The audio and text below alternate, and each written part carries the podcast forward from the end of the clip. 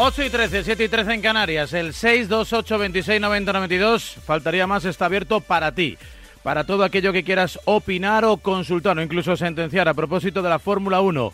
Gran Premio de España en Montmeló, no, no, no, dijo Leclerc su fiabilidad por los suelos, la de su Ferrari, lideraba con relativa comodidad el Gran Premio de España, ganó Verstappen, le hizo undercut a Russell a pesar de sus problemas en el, con el DRS, le dejó pasar Checo Pérez, dijo que hablarían luego, no sé si hablaron mucho o poco, fue la típica frase que se lleva el viento con el calentón de la carrera, Alonso remontó de lo lindo, Carlos Sainz sufrió más de la cuenta, y al final acabó la cosa con Vettel en patinete por las calles de Barcelona intentando recuperar una mochila robada. Y con todo y con esto, el CEO de Alpine, el CEO de Renault, el CEO de Dacia, las marcas que aglutina el, logotipo del rombo francés, bueno, pues eh, no sé muy bien a qué, a qué se está jugando.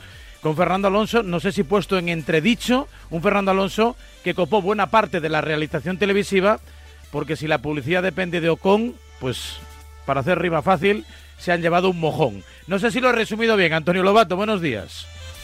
Ha sido un resumen. Eh, sin tener ni idea, ¿eh? Sin tener ni idea. vamos, en plan sí, pero, impresionista. Oye, ¿qué, ha pasado con esta? Eh, estamos viviendo un, nuevo momento de eh, hispanofobia. ¿Qué, ¿Qué, pasa? ¿Qué pasa en Francia? Que Mbappé no quiere venir y, parece que ponen ahí en, duda la, la trayectoria de Alonso. ¿Qué está pasando? Pues no lo sé, la verdad es que cuando se habló con Luca Dimeo y le preguntamos por cuál iba a ser el futuro de, Fernando, sobre todo porque viene de un poco atrás, viene de declaraciones del máximo responsable del equipo de Fórmula 1 aquí, eh, Lauren Rossi, eh, que había dejado como no demasiado claro cuál puede ser el futuro de Fernando. Eh, bueno, pues Luca Dimeo habló en la misma línea, ¿no? diciendo que, bueno, que, que no solamente es preocuparse por Fernando, sino que tienen tres pilotos en los que preocuparse, Esteban Ocon, Oscar Piastri y Fernando Alonso, y que tienen que buscar lo mejor para los tres. Claro, eso normalmente no es lo que te esperas cuando estás hablando con un medio de comunicación que es la tele que retransmite en España la Fórmula 1, ¿no? Ahí si no quieres decir nada, normalmente haces mutis por el foro y dices, bueno, ya lo veremos, o, dices, bueno, pues vamos a trabajar en ello, pero no, no es lo que no es lo que dijo, no es lo que parece, y además a mí la sensación que me, que me traigo de Barcelona, y es una sensación, eh, es que poco a poco los caminos de Fernando y de Alpine se están separando. Que Fernando ya no tiene mucha confianza en, que este equipo pueda ser en el que se pueda conseguir un, título o luchar por cosas importantes y me da la sensación de que Alpine está también distanciándose. O sea, podemos eh, titular, podemos titular forzando un poco, ¿eh? Lobato, dos puntos. El plan está cambiando, o el plan es divergente, o el plan... Mira, ayer... Como diría Juanma Rodríguez, cuando la cosa iba por aquí, al final fue por allá. Yo lo, que dije ayer es que lo único que queda del plan ahora mismo es Fernando. Que es el único que le he visto ilusionado, le he visto con ganas de luchar, le he visto con ganas de, seguir en la batalla, le, he visto con ganas de, mejorar. Eh, es lo único que queda, porque y acuérdate que dije muchas veces eh, el año pasado, cuando todo el mundo hablaba del plan, el plan, el plan, yo dije, el plan lo, tienen que formar muchas partes. Y, no vale que solamente empuje Carlos, eh, eh, perdón, Fernando hacia adelante. Alpine tiene que hacer su parte del plan. Y su parte del plan no la ha cumplido Alpine. El coche no es extraordinario, el equipo comete errores. ya no voy a hablar más de las paradas porque hacer paradas de más de cinco segundos en cada carrera no, no, no es una buena idea. Y, encima me da la sensación que poco a poco el, la relación eso se enfría y eso no contribuye a que, a que el, el equipo pueda tener una buena trayectoria. También dije este invierno, mm, el plan me preocupa porque normalmente todo tiene que ir muy bien engrasado y en Alpine durante este invierno ha habido muchos cambios, cambios de personas importantes que se marcharon del equipo, incluido entre otros el que era consejero que era Alain Prost. Entonces, son cosas que mm, no, no te hacen tener buenas, buenas vibraciones, ¿no? Y, bueno, mm, tengo la sensación de que Fernando se va a buscar la vida fuera de Alpine. Me imagino que hablarán, ¿eh? Y, a lo mejor no es descartable que puedan llegar a un acuerdo, pero eh, creo que, Fernando ya se ha dado cuenta de que en Alpine va a ser difícil eh, poder ganar. Eh, ¿Y a qué es debido este cambio de estrategia en Alpine, que está motivando un cambio de plan en Alonso? No lo sé. La, verdad es que no sé lo que habrá pasado internamente, pero pero ya te digo que no es todo el cariño que se veía en el pasado, la ilusión, eh, todos juntos vamos a por un gran objetivo. Mm, no, no he encontrado eso. Entonces, mm, bueno, no sé, no sé lo que va a ocurrir, pero es un poco descorazonador.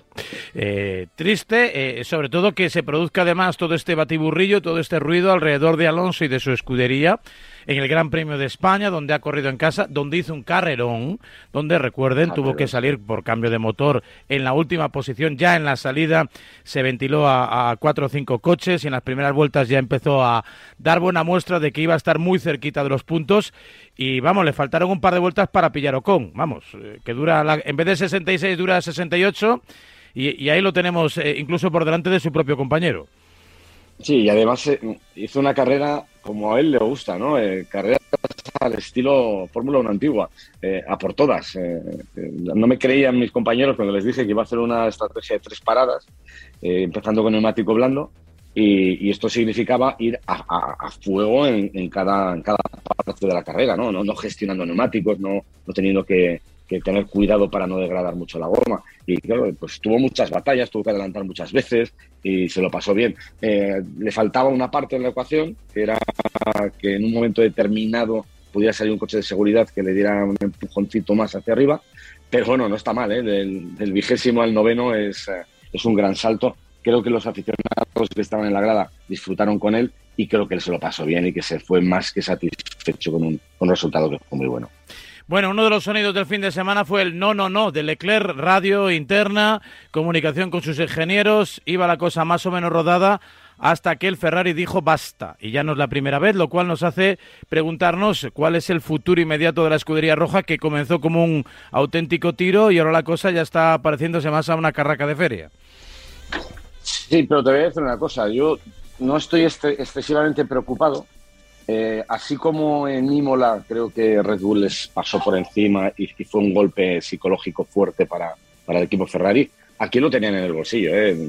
Que estaba haciendo un fin de semana fantástico, en carrera lo hizo también todo bien hasta que se, se estropeó el motor, la salida perfecta, mantuvo a raya a Max Verstappen en los primeros metros, luego tuvo mucho ritmo, eh, estaban preocupados el viernes porque degradaban mucho neumático y resulta que en, carrera, después de unos cambios que hicieron de setup del sábado, que sacrificó un poco la clasificación, pues eh, la, degradación estuvo controlada, el primer stint con blandos es extraordinario. Eh, hubiera ganado de calle porque tenía ya un colchón muy grande con Verstappen, se había marchado, con lo cual, bueno, oye, el ritmo era bueno. Eh, sí, falló el motor, a veces estas cosas ocurren que se lo digan a Verstappen y, a partir de aquí sí ha perdido los, los lideratos de los dos mundiales, pero quedan todavía muchísimas carreras. Ahora, insistimos, mm, Ferrari tendrá que hacérselo ver, tener cuidado, eh, proteger, eh, tener cuidado con la fiabilidad y con el control de calidad de todos sus componentes, porque cualquier error de este tipo, otro cero, es muy duro para él. Eh, pero está muy cerca eh, y quedan muchos circuitos y circuitos muy diferentes.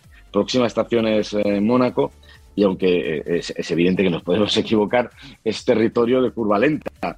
el rey de la curva lenta es, es el Ferrari. Bueno, a ver, a ver cómo va la eh, clasificación donde es eh, tres cuartos seguramente de, podio, ¿no? Los tres primeros en la clasificación, en, en, la Q3, pues seguramente se lleven las tres primeras plazas siempre y cuando no haya incidentes eh, que son fáciles de producir en un circuito urbano como es el de, el de Mónaco, donde ya se corre más por romanticismo que por cualquier otra cosa. Hay un montón de mensajes, ¿eh? Aluvión en el 628 26 90 92. Hola, buen día, Radio Marca, buen día. Si Alonso decidiera irse de Alpine, ¿qué equipo tendría posibilidad de contratar? ¿Hay algún equipo que podría contar con él? Bueno, hombre, alguno habrá porque hay muchos pilotos que terminan contrato. Eh, lo que pasa es que de la parte de arriba no, no hay hueco. la parte de arriba está blindada. Entonces habrá que buscar en la zona media otra vez, ¿no? Y bueno, de lo, que, de lo que se habla mucho es de un equipo que ahora quiere crecer, que está haciendo una gran inversión económica para, para dar un salto hacia adelante y es el equipo Aston Martin. Ahí termina contrato Sebastián Vettel y, es una de las opciones. ¿no? Y bueno, hay de hecho rumores y la prensa suiza ha sacado que, que haya podido haber conversaciones. Pero bueno, mm, Fernando dice que no tiene ninguna prisa, que a partir del verano empezará a mirar y verá qué es lo que hay disponible y dónde se podría, lo, que se podría hacer. Lo que pasa es que, insisto, eh, eh, Mercedes, Ferrari, eh, Red Bull, McLaren, todo esto está, todo esto está cerrado. Venga, más mensajes, a ver qué es lo que está abierto. Buenos días, Antonio. Una pregunta. A ver, le está viniendo un poco grande el coche a Sainz porque está fallando en las salidas y en los momentos decisivos no está, parece, a la altura. A ver qué te parece. Un saludo. Eh, vale, es el tema, el tema de moda ahora mismo. Es el gran debate que hay en redes sociales y que, y que todo el mundo tiene ahora mismo en la cabeza, ¿no? Eh, yo, yo, no creo que le venga grande. ¿eh? eh a ver, lo que no podemos es cambiar de idea de un día para otro por lo que ha ocurrido en cinco o seis carreras. Sí es verdad que estamos viendo la peor versión de, Carlos de los últimos tiempos. Es cierto, pero que nadie se olvide lo que hizo Carlos en los últimos años. Entre otras cosas, acabar por delante de Leclerc en su primer año en Ferrari. Eh, acabar por delante de Lando Norris cuando estuvo en McLaren. Un, Lando Norris que ahora machaca a, Daniel Ricciardo y la gente también dice, no, es que Daniel Ricciardo es muy malo. cuidado que Daniel Ricciardo no es muy malo. Lando Norris no es malo, es muy bueno. Eh, y Carlos es extraordinario porque les eh, ha podido estar por encima de ellos en, los últimos años. Y si está en Ferrari no es por casualidad, no es porque se apellide Sainz, no, es por el trabajo y la forma de ser y la forma de, pilotar que tiene y por los resultados que ha conseguido en los últimos tiempos. ¿Qué es lo que ocurre? Ocurre que sí es cierto que no se ha adaptado, se le ha atragantado un poco el, el coche de 2022, porque es un coche que tiene una carga aerodinámica diferente a lo que él ha conducido, que necesita mucho, mucho apoyo en el, tren delantero y eso a él no, no, no, no le acaba de convencer, y que es un poco traicionero. Y eso es lo que más despistado le tiene. Eh, estuve hablando con un ingeniero de Ferrari en, Barcelona que, que, me decía que el problema de Carlos eh, es que el coche se le va y no entiende por qué se le va. El, accidente que tuvo en Miami eh, todavía no acaba de entenderlo porque en, el briefing posterior trataba de explicarles, dice, es que nunca en mi vida hubiera pensado que iba a perder el coche ahí. Es que no parecía que estuviera arriesgando, parecía que iba muy por debajo del límite y sin embargo se me fue, se pegó un golpe considerable. Entonces, el no entender esto, el, no, no, fiarte del coche porque te puede dar una patada en el trasero en cualquier momento, eh, de forma inesperada y sin que tú lo entiendas, pues te quita toda la confianza. Y encima coincide que tiene a Charles Leclerc, que está haciendo un arranque de temporada brutal, bestial. Entonces, claro, tratas de apretar más, tratas de reducir la diferencia. Eh, para reducir la diferencia tienes que arriesgar y, cuando arriesgas, pues normalmente eh, la probabilidad de, error es más grande. Y, eso es lo que le está pasando a Carlos. Poco a poco va limando, va limando esas eh, asperezas, esas aristas que le quedan para entender el coche pero mientras las va animando sigue cometiendo errores que luego son muy costosos. ¿no? En Barcelona, por ejemplo, pues claro, eh, sales mal, luego a la ráfaga de viento te echa fuera, igual que lo, eh, ocurrió a Verstappen, pero claro, es que la, mezcla de las dos cosas te roba una posibilidad de ganar la carrera, y eso es muy duro.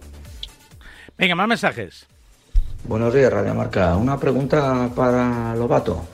Eh, ¿No estés cansados ya de defender tanto a Fernando Alonso, que hmm. sale mal de todos los equipos? Es que parece que Fernando Alonso ya ha ganado 40 mundiales. ¿No exageréis un poco tanta alabanza? ¿No sería mejor hablar de Carlos Sainz? Que el chaval está en Ferrari nada menos. Vale, gracias Radio Marca. Bueno, seguro que no lo ponéis. Hmm, lo hemos puesto, hombre, Pues mira, lo han puesto. Lo han puesto, claro que lo ponemos.